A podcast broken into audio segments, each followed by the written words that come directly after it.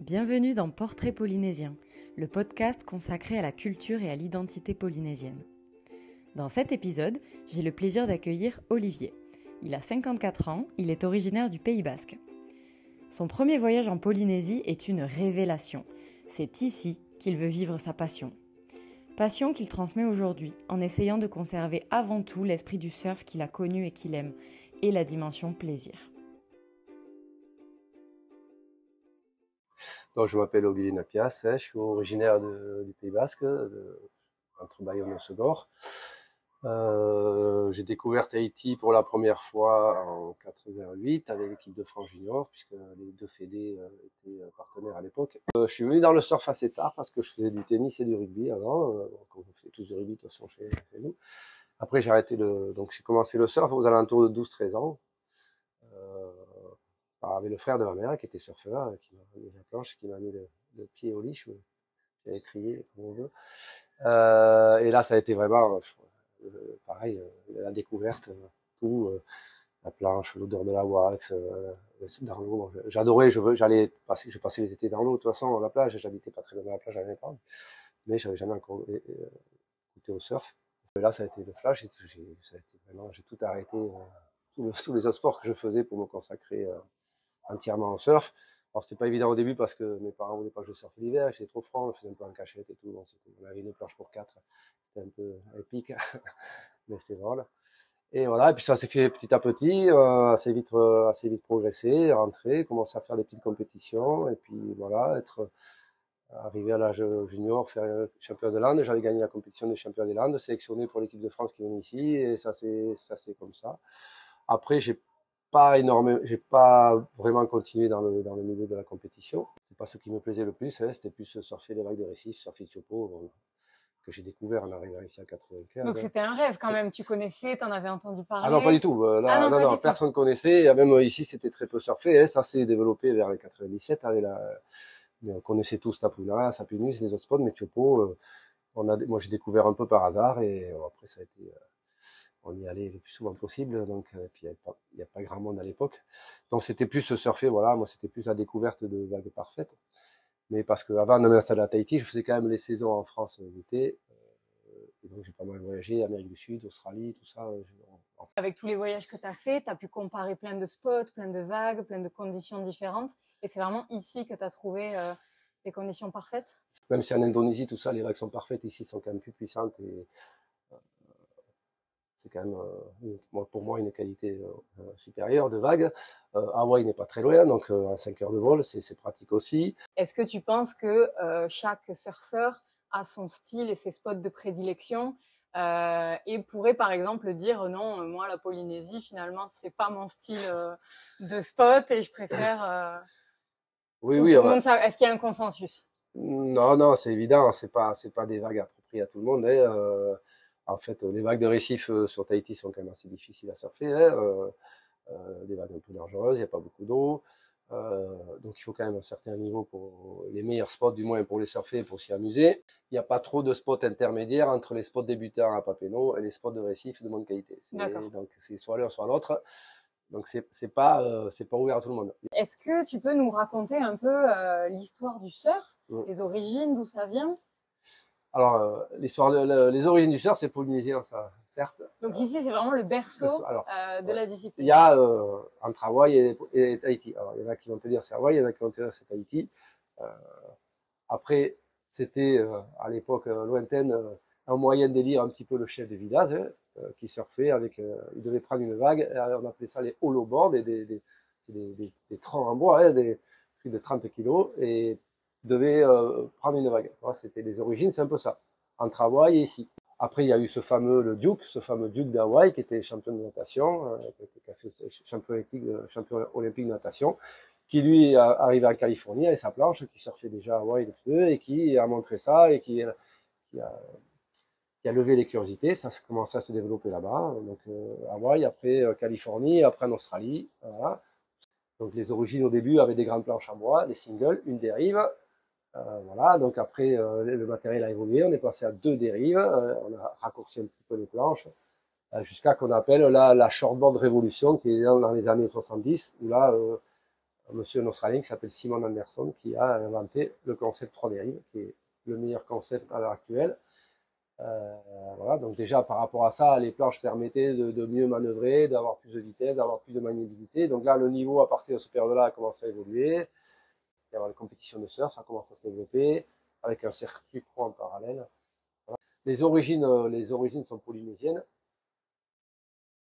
Et après, ça c'est euh, c'est marrant, mais ça c'est ça c'est les origines sont restées polynésiennes. Vraiment, euh, la pratique de base qui était voilà, un peu élire le chef du village, le, représentant, quelqu'un un peu exceptionnel qui arrive à faire ça.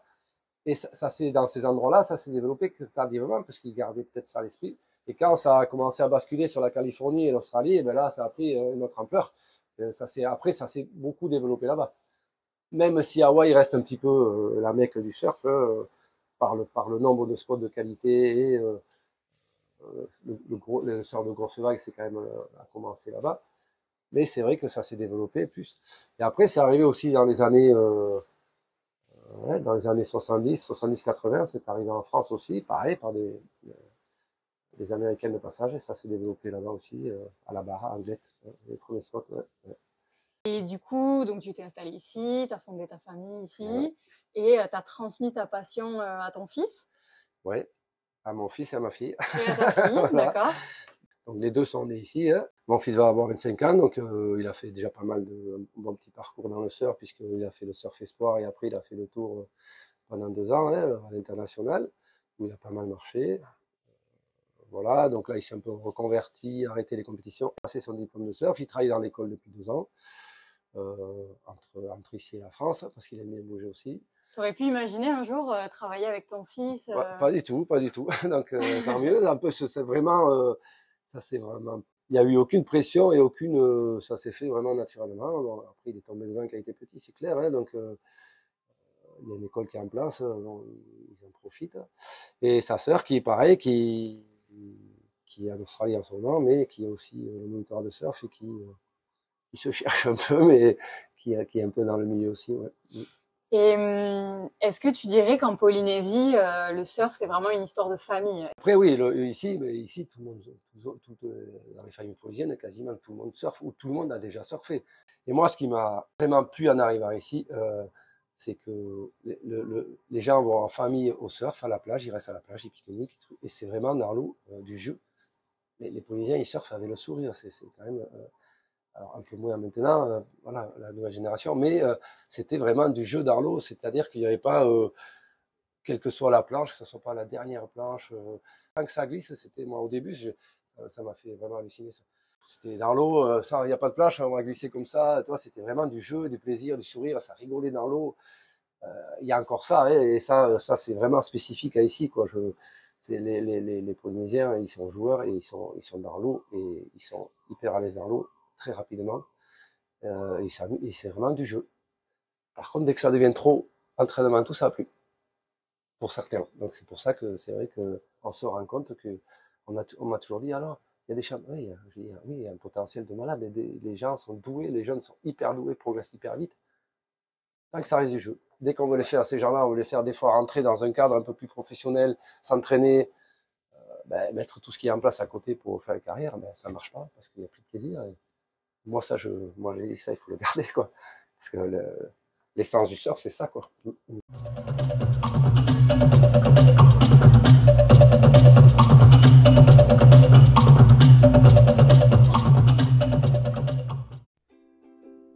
En ouvrant son école de surf, Olivier a contribué à faire évoluer le rapport au surf en Polynésie et a accompagné de nombreux jeunes défavorisés dans la pratique de ce sport. Il nous explique son engagement. Donc toi, tu es venu euh, la première fois, pour une compétition. La première fois que je suis venu à Tahiti, c'était venu pour une compétition qui se déroule à Papara. Donc bon, bien sûr, ça a été un peu le flash. Et je m'étais dit dans ma tête, euh, bah, écoute, je pense que je vais revenir. Et voilà, donc après les années passées, je suis rentré en France, j'ai fait un petit peu autre chose, et puis euh, je suis revenu m'installer ici, euh, pensant rester un an en 95, hein, je devais rester un an, et puis j'avais déjà une petite école de surf en France. Donc je venais passer l'hiver là, sans trop d'espoir de, monter une école, mais bon, voilà, arrivé sur place, j'ai vu que les conditions s'y prêtaient, ben, qu'il n'y en avait pas et pourquoi pas rester au soleil toute l'année. Bon, ça a commencé à mûrir et puis ça s'est fait petit à petit. Et l'école, donc j'ai ouvert l'école de surf en juin 95. j'ai déchiré mon billet retour et je suis resté et je suis toujours là depuis. Est-ce qu'au moment de monter euh, l'école, tu as été confronté à des difficultés? Alors pas du tout, j'ai même été super aidé, hein, puisque euh, j'avais fait un dossier à la chambre de commerce en pensant un petit, un petit, concours qui s'appelait Défi Jeunes à l'époque. Euh, j'étais avec lauréat du, du, concours et j'avais une petite enveloppe pour m'aider à démarrer. Après, j'avais été contacté par les mairies pour faire des cours pour les jeunes défavorisés, que j'avais accepté, que ça m'a aidé à démarrer. Non, ça s'est fait vraiment, ça s'est fait vraiment assez facilement. Ça a mis un peu de temps à prendre, à rentrer un petit peu dans les mœurs par contre, hein, puisque bon ici euh, il n'y avait pas d'école de surf. Le surf ça s'apprenait pas dans les mentalités un peu des gens. Et puis petit à petit ils ont vu que ben c'était c'était pas si mal que ça, que d'être accompagné sur le bon spot, avec le bon matériel, avec des conseils, euh, plutôt que de mettre son fils à la garderie, on le voit au surf. Et hop, ça ça s'est fait petit à petit et voilà ça ça s'est maintenant euh, super bien développé, hein, puisqu'il y a beaucoup plus d'écoles qu'avant sur le territoire voilà, c'était un peu les débuts euh, des écoles de surf à Tahiti. Alors justement, euh, tu disais l'idée d'une école de surf, au début, ça a peut-être un peu surpris, un peu intrigué, mais finalement, ça a été bien accueilli. Tu as eu tout de suite euh, le succès escompté? Tout à fait. Donc après, bon, il y a eu quelques, quelques moqueries. Ça, ça ricanait un peu au début. Euh, ah, l'école de surf, mais le surf, ça prend pas. On fait ça tout seul. C'était un peu dans les mentalités, ce qui est pas faux, mais après, ils se sont rendus compte que, ben, en passant par une école de surf, ça a accéléré les choses, puisqu'on met à disposition le matériel, tout le monde n'a pas le matériel pour surfer, ou du moins, il faut des planches pour débutants, il faut des planches pour niveau moyen, il faut des planches pour quand on a progressé. Avec des conseils quand on, amène au bon endroit, puisqu'il faut choisir le spot aussi au début, c'est pas évident. Et ils ont vu que, ben, que ça marchait, que ça accélérait les choses, et que les jeunes progressaient, que euh, ben voilà, ça c'est ça, ça, a été quand même assez rapidement accepté. Hein. Moi j'ai moi je moi j'ai des chapeaux. Euh, parce que j'ai été super bien accueilli en arrivant à Tahiti et euh, on m'a jamais mis des bâtons dans les roues. Et du coup, tu disais, tu avais déjà une école euh, au Pays Basque, donc tu as rapatrié tout le matériel. Comment tu as fait? Tu as tout vendu, tu as tout racheté euh, Au niveau de la logistique, en fait Oui, oui, non, j'ai tout, tout est, resté, tout est resté là-bas. C'était au sein d'un club. Hein. Quelqu'un a pris le relais, l'école tourne toujours d'ailleurs. Mais non, non, après j'ai tout racheté ici, hein, un véhicule. Après, c'est différent. le mode de fonctionnement est différent ici, puisque les seuls endroits pour faire d'initiation, c'est Papenou, Maïna. Euh, on n'a pas de structure pour s'installer sur place. Donc, c'est des écoles itinérantes. Donc, il faut des véhicules. Euh, c'est la grosse différence avec la France où on est installé sur la plage et les clients viennent. Là, on va chercher les clients, on les amène sur le spot. Donc, il y a des frais supplémentaires, il fallait un véhicule. Donc, c'était un peu le, le, gros investissement du départ qui a été un peu dur. Hein, mais, donc, il a fallu passer par les banques. Donc euh, voilà, le véhicule, acheter des planches petit à petit. Après, c'était petit groupe au début, 5-6, puis après, ça s'est développé euh, petit à petit. Quoi. Avec ton école, tu as aussi euh, du coup proposé euh, des, un accompagnement social de certains jeunes. Est-ce que tu peux nous parler de, de cette démarche Ouais, ben c'est, c'est un peu dès le dès l'ouverture de l'école, j'ai commencé avec des jeunes défavorisés. En fait, j'avais été approché par le ministère des Affaires sociales qui voulait mettre en place des stages pour ces jeunes un peu dans les quartiers difficiles. Et comme moi j'avais déjà euh, travaillé un petit peu avec ces jeunes, euh, euh, j'avais un copain qui travaillait dans un centre comme ça à Bordeaux qui me les a envoyés, j'aimais bien, c'est des jeunes difficiles mais j'aime bien, parce que quand on leur donne, ils rendent, vraiment. Et donc j'ai commencé comme ça, et puis bon, je me suis dit, ben voilà, ça m'a aidé à démarrer, je me suis, pourquoi pas continuer? Et je l'ai fait pendant quasiment 15 ans, hein, les 15 premières années de l'école. En fait, il y avait une partie de mes clients, euh, ben, clients normaux qui payent leurs prestations, et il y avait, donc c'était 50-50. Et l'autre moitié qui était consacrée aux jeunes défavorisés. Donc ça, représentait euh, à peu près euh, entre 100 et 150 jeunes qui passaient sur l'année. À chaque vacances scolaires, en fait, on leur faisait faire des stages. Donc c'était entièrement gratuit pour eux. C'était un deal avec les affaires sociales, les jeunesse et sport. Et à la fin de, l'année, euh, parmi ces 150, on a sélectionné les 15 meilleurs par rapport au comportement, au niveau du surf, euh, comment ils s'étaient comportés pendant la semaine de stage. Et ces 15-là, on, faisait un petit voyage dans les Tuamotu pour surfer une vague de récit. On, on, passait de la vague de plage d'initiation à la vague de récit perfectement. Donc on a fait Tikeo, on a fait euh, les Marquises, on a fait Amanu, on a fait plusieurs îles où on partait pendant une semaine. Donc c'est une grosse organisation parce que on partait dans un endroit, on campait devant le spot, devant la vague, donc ah il fallait amener l'eau, la nourriture. Euh, bon, c'était, c'est vraiment le, le, le trip. Hein. Mais t'étais pas tout seul pour Ah non, non, non. Donc, on était trois accompagnateurs de l'école de surf. Après, il y avait des, des éducateurs spécialisés, il y avait un infirmier, bon, il y avait tout, tout le staff qu'il fallait.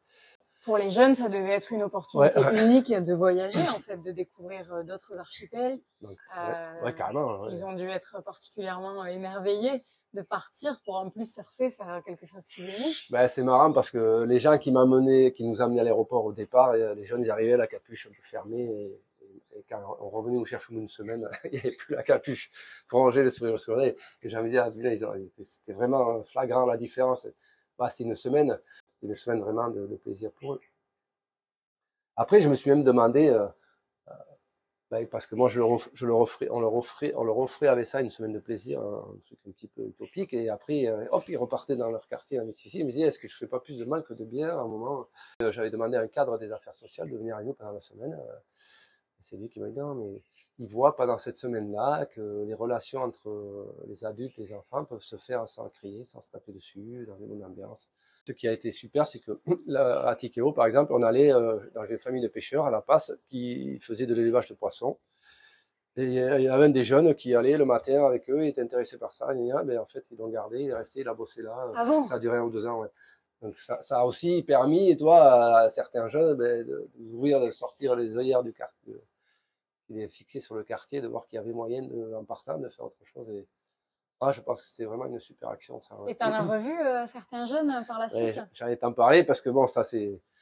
Euh, ça fait ça ça fait ouais 10 ans qu'on le ça les ans donc j'en avais à l'époque 12 13 ans qui sont maintenant adultes et des fois je passe dans les quartiers hey, Olivier et bon tous les tous les quartiers entre entre Arouet et Paya c'est presque tout su quoi parce qu'on l'a fait pendant 15 ans donc tous les jeunes ils me lèvent la main je sais même plus qui c'est mais... donc c'est drôle quoi ça, c'est quelque chose qui te tient à cœur, essayer d'allier euh, transmission de, de, de, ton savoir et de ta passion et euh, voilà cette fibre sociale pour essayer de, de faire découvrir ça. Euh, bah oui, bah, de toute façon, autrement, il n'y a aucun intérêt de le faire. si c'est juste donner des cours pour, euh, pour, pour faire du business et tout, il n'y a aucun intérêt. Moi, je, je, dans ce cas-là, je fais pas ce métier. Quoi. Je, moi, je fais ça par passion et, je suis arrivé à travailler dans ma passion, mais c'était d'abord une passion, c'était d'abord du plaisir et tout. Donc, euh, moi, j'ai ça euh, en moi, quoi. Je euh, j'ai pas fait une formation pour travailler dans le surf. Je, faisais du surf et ça a débouché sur une, une, un, côté professionnel. Donc, moi, quand je transmets, euh, ben, on parle, on parle de l'historique du surf, comment les planches ont évolué, pourquoi le niveau a évolué, les origines, à quoi ça te sert de faire du sport, oui, pourquoi tu as un contrat privilégié avec la nature. Et est-ce que tu as senti auprès de ces jeunes que justement le surf en particulier avait une dimension symbolique, que c'était important pour eux? Est-ce que c'était même une fierté pour eux euh, d'apprendre à surfer? Euh, Quel est un petit peu leur euh, voilà leur rapport au surf et, et à leur euh, à leur identité? Est-ce que c'est quelque chose euh, presque d'indispensable pour eux pour s'affirmer en tant que jeunes polynésiens? Mais honnêtement, pas vraiment. Ouais, non, c'était plus une opportunité qu'on leur offrait de venir surfer à l'Effaye, quoi. C'est parce qu'ils habitaient dans le quartier, euh, ils savaient, hein, ils étaient pas loin de l'eau, ils traînaient de temps en temps avec un bodyboard. C'est souvent qu'ils n'avaient pas de matériel pour pouvoir pratiquer. Et là, euh, oh, l'opportunité, on me, prend en stage, on m'amène en voyage. C'était l'opportunité de faire un stage de surf. Et si je me comporte bien, de prendre l'avion, en a, la plupart, c'était la première fois qu'ils prenaient l'avion quand on se déplaçait. C'était quelque chose pour eux, quoi. Et c'était plus euh, voilà l'opportunité et, le, et euh, comme font beaucoup de professionnels vivre le moment présent. Hein. Il, ne se projetaient pas. Euh, je représente la culture professionnelle. Non, honnêtement, je pense pas. Non, ils en étaient, ils, étaient loin de ça. Quoi. Après, peut-être certains par la suite, hein, mais moi, j'ai pas ressenti ça en tout cas. Ouais, ouais, ouais. Est-ce que tu as eu l'occasion avec eux de discuter de, de ce qui les préoccupait, de de leur vision Est-ce que tu dirais qu'ils sont plutôt optimistes ou pessimistes par rapport à l'avenir? Alors, je sais que ça fait un petit moment que, que tu n'étais pas avec eux, mais tu côtoies encore euh, des jeunes? Ben, comme, comme je te disais euh, tout à l'heure, euh, eux, c'est, c'est, Après, il y en a qui vont te dire c'est un défaut. Moi, je dis c'est la qualité des Polynésiens, c'est le moment présent. Je profite du moment présent. Je vis le moment présent. Après, ce qui se passera, se passera. Ça se passe bien ou ça se passe mal. on verra bien c'est ça. En fait, moi, j'ai parmi les jeunes polynésiens, dans, tous les jeunes euh, défavorisés et pas défavorisés que j'ai eu, il n'y a pas, de projection, il n'y a, pas de projection sur le long terme. On a eu des, semaines, genre quand on se déplaçait dans les tournois, on était programmé à l'avance les voyages. il n'y a pas tout le temps les bonnes vagues. Hein, les vagues, c'est capricieux. Il, peut y avoir la bonne des, on a eu des semaines avec des vagues extraordinaires, on a eu des semaines sans vagues. Et pour eux, il n'y a pas un qui faisait la gueule, il n'y en a pas un qui faisait sourire, on faisait autre chose, on allait pêcher, on faisait des jeux. Ils étaient autant, autant, ça leur faisait autant plaisir. Pour, ça, c'est fabuleux. Quoi. Les Polynésiens, moi, c'est là où c'est incroyable. ils sont un enthousiasme et ils vivent le moment présent.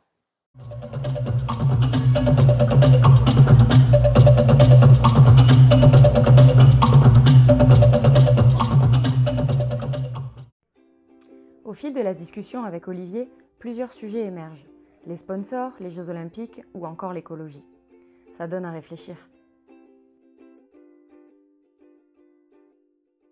Du coup, aujourd'hui, euh, bon, il y a quand même quelques surfeurs et surfeuses euh, très connus en Polynésie. Est-ce que euh, tu as l'impression que ces figures-là inspirent les jeunes générations? Est-ce que quand tu as des élèves qui arrivent à l'école, ils te parlent de ces modèles?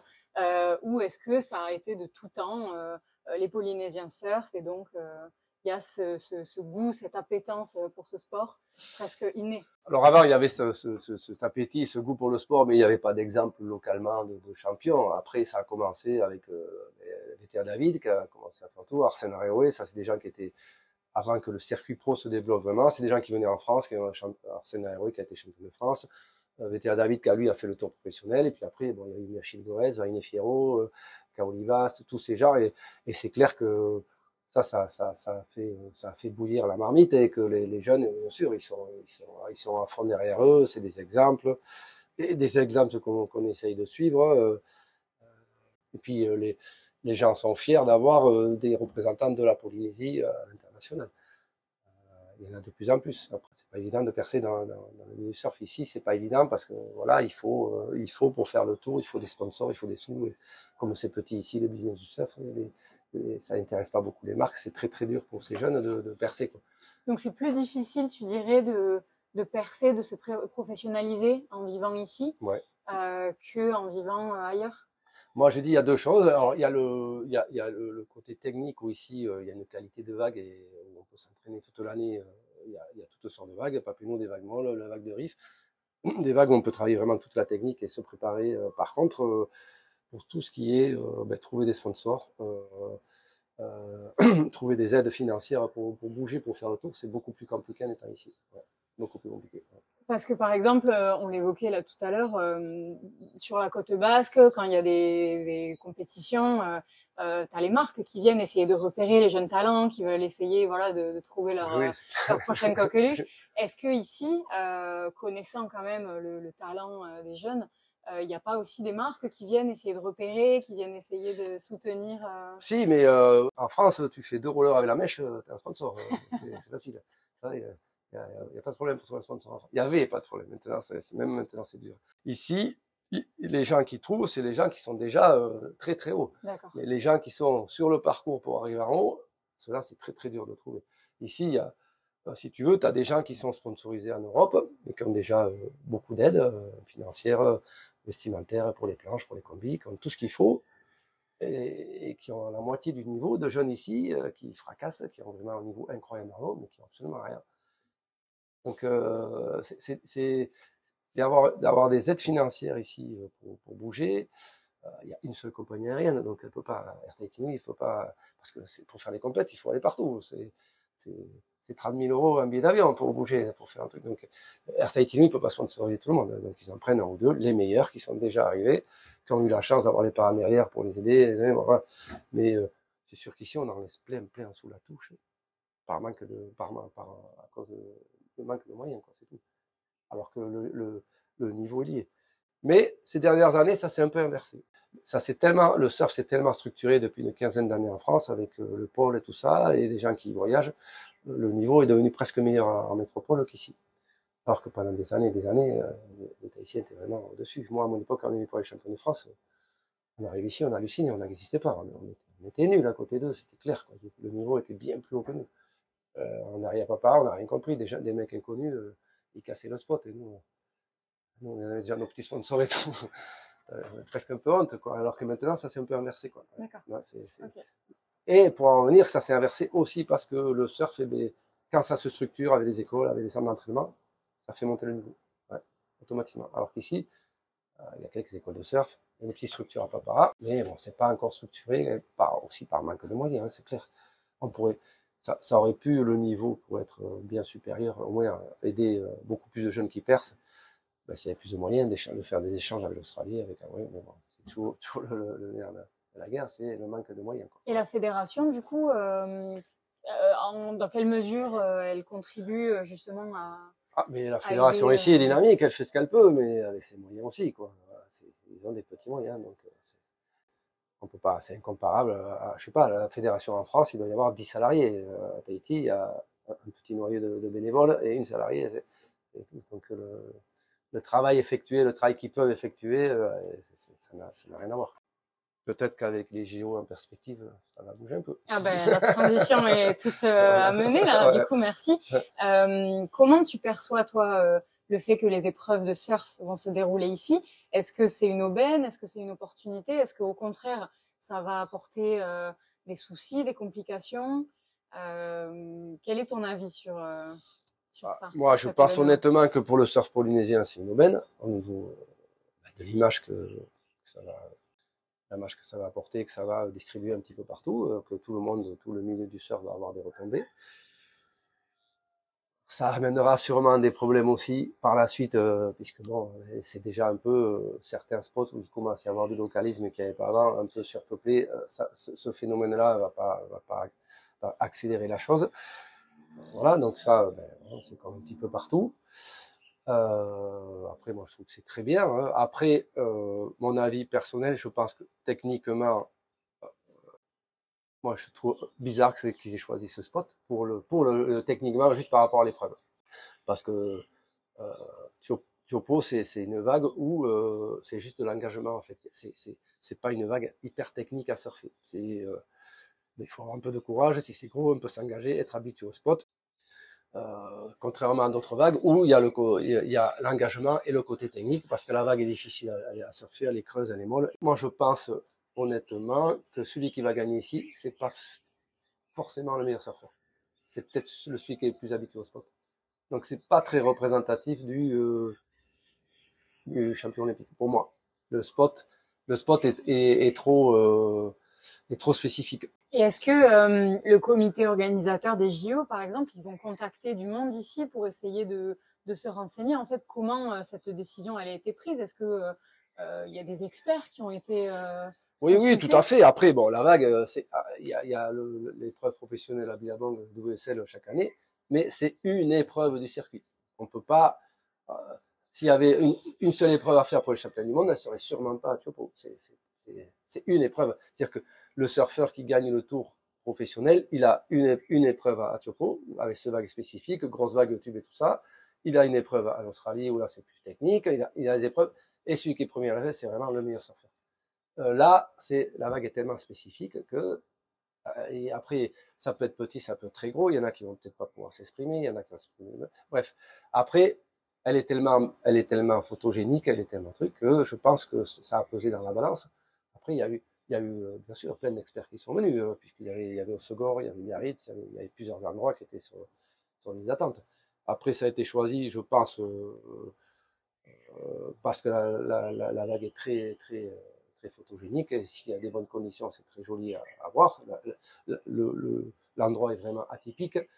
Euh, et puis peut-être que c'est un petit, cadeau à la Polynésie aussi, donc ça va pas faire du mal pour relancer aussi l'économie autour du surf. Après, c'est le spot aussi, c'est euh, s'il y a 500, 500 personnes déjà, c'est énorme. Euh, au début, ils pensaient à mener, je sais pas combien de personnes, mais c'est impossible, c'est trop dangereux. La, la, le chenal est tout petit, c'est sur les bateaux. Donc ça aussi, on peut se dire pourquoi, pourquoi ce choix-là? Que ça serait sur un sport de plage, il y aurait 50 000 personnes sur la plage, il faudrait en profiter. Là, on va en profiter des images, mais, mais voilà, que ça va être bien filmé. Mais ouais, donc euh, c'est un choix. C'est un choix qui est respectable. Après, est-ce que c'est le meilleur?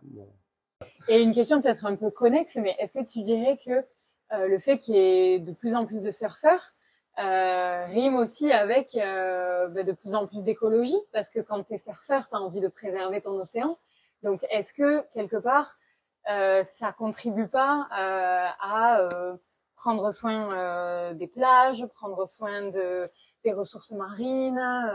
Tout à fait, tout à fait, puisque tous les gens qui s'y mettent, à part exception, mais moi j'ai pas souvenir avec des gens que j'ai eu au sein de l'école ou des surfeurs que je côtoie, les locaux, qui laissent leurs détritus sur leur plage, tout ça, j'ai jamais vu. C'est pas eux qui laissent.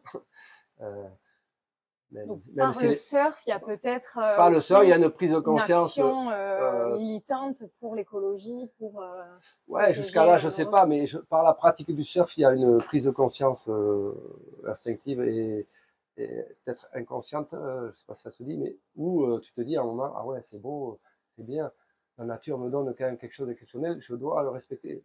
Euh, et ça, automatiquement, quand tu fais du surf, tu le piges, c'est obligé. C'est sûr que ça va évoluer, que le surf va permettre, que le surf soit pratiqué par de plus en plus de personnes, va permettre d'évoluer à ce niveau, c'est sûr. C'est évident maintenant. Je pense qu'il faut s'en servir. Quels sont les conseils, toi, que tu donnerais euh, aux jeunes générations de surfeurs euh, Quel est le message que tu aimerais faire passer? Ben, je dis, moi, à tout le monde, venez, c'est un surf, c'est un sport extraordinaire. Franchement, c'est un sport extraordinaire qui, qui permet d'allier euh, effort physique et, et plaisir. C'est-à-dire que l'effort physique, il passe dans le plaisir, tu ne le sens pas passer. Donc, en fait, tu travailles ta condition physique et tu te mets en forme euh, sans tout, en tout en t'amusant. Ce qui est pas, euh, ce qui est pas, euh, ce qui est pas donné parce que y a, y a des sports, par exemple, où pour t'amuser, il faut tellement travailler à côté physiquement pour t'amuser dans la discipline que c'est pas évident. Alors que là, ça se fait tout seul c'est un contact privilégié avec la nature où es, quand tu es dans l'eau, dans l'eau salée, ça déstresse, ça détend après le boulot. Euh, c'est magnifique. Il y a, y, y a un panel de vagues euh, sur toute la planète, entre tous les pays. Euh, chaque fois que tu es dans un pays qui, longe la côte, si tu as ta planche, il y a toujours une vague différente. Hein, c'est fabuleux. Donc, moi je dis, mais venez dans le surf. Mais attention, il faut, il faut pas arriver en terrain conquis. c'est quelque chose de fragile. Euh, le surf c'est marrant euh, en petit groupe. S'il y a un endroit où il y a trop de monde, ben c'est pas marrant. Il y a des tensions. Donc il faut respecter euh, les locaux quand on arrive euh, quand on arrive dans les spots qu'on n'est pas de l'endroit, même si c'est bête et méchant qu'on comprend pas leur mentalité, c'est comme ça il faut respecter. On dit bonjour, on va dans l'eau, on, on, attend son tour, on partage. Voilà. Et puis moi je dis euh, bravo. C'est il faut il faut euh, il faut continuer euh, à pratiquer. Et moi je suis content qu'il y ait par exemple il y ait de plus en plus de, filles qui pratiquent le surf et qu'elles ont leur, leur tour professionnel et que c'est les seules euh, compétitions elles sont payées à égal avec les hommes. C'est pas beaucoup de disciplines qui le fait. Il y a quand même une mentalité qui reste qui est sympa. c'est un sport de liberté, c'est un sport qui peut être pratiqué partout. C'est tout simple, une planche, un leash, une wax, on peut surfer partout. C'est voilà. Après, moi je dis euh, passer par des, structures, ça, permet euh, d'éviter des accidents, ça permet de progresser plus vite, ça permet d'apprendre ces, ces choses-là, qu'il y a des priorités, qu'on fait pas n'importe quoi, qu'il y a un petit respect dans l'eau. J'espère que le surf va continuer à évoluer. Euh, mais par contre, il y a, maintenant, il va falloir une évolution au niveau des, des mentalités. Il va falloir que, bah, il faut que les gens acceptent qu'il faut partager parce que, voilà, tout le monde veut surfer et c'est normal. Donc, il va falloir partager. Euh, et y aller avec le sourire. C'est pas, c'est pas, aller surfer, c'est pas un combat de mort. C'est celui qui va dans l'eau avec sa mentalité. Ne fait pas du surf, il faut autre chose. Le surf, c'est du plaisir, c'est du sourire, c'est du partage, c'est dans la nature, c'est, c'est le respect de l'environnement, c'est le respect des autres. C'est et voilà, celui qui va dans l'eau pour pour faire du fight, mais il a qu'à s'inscrire une main à la boxe et tout. Il n'a rien à faire dans le surf. Merci à tous d'avoir écouté ce podcast. Maururu. Et je vous dis à bientôt pour un nouveau jour et une nouvelle rencontre.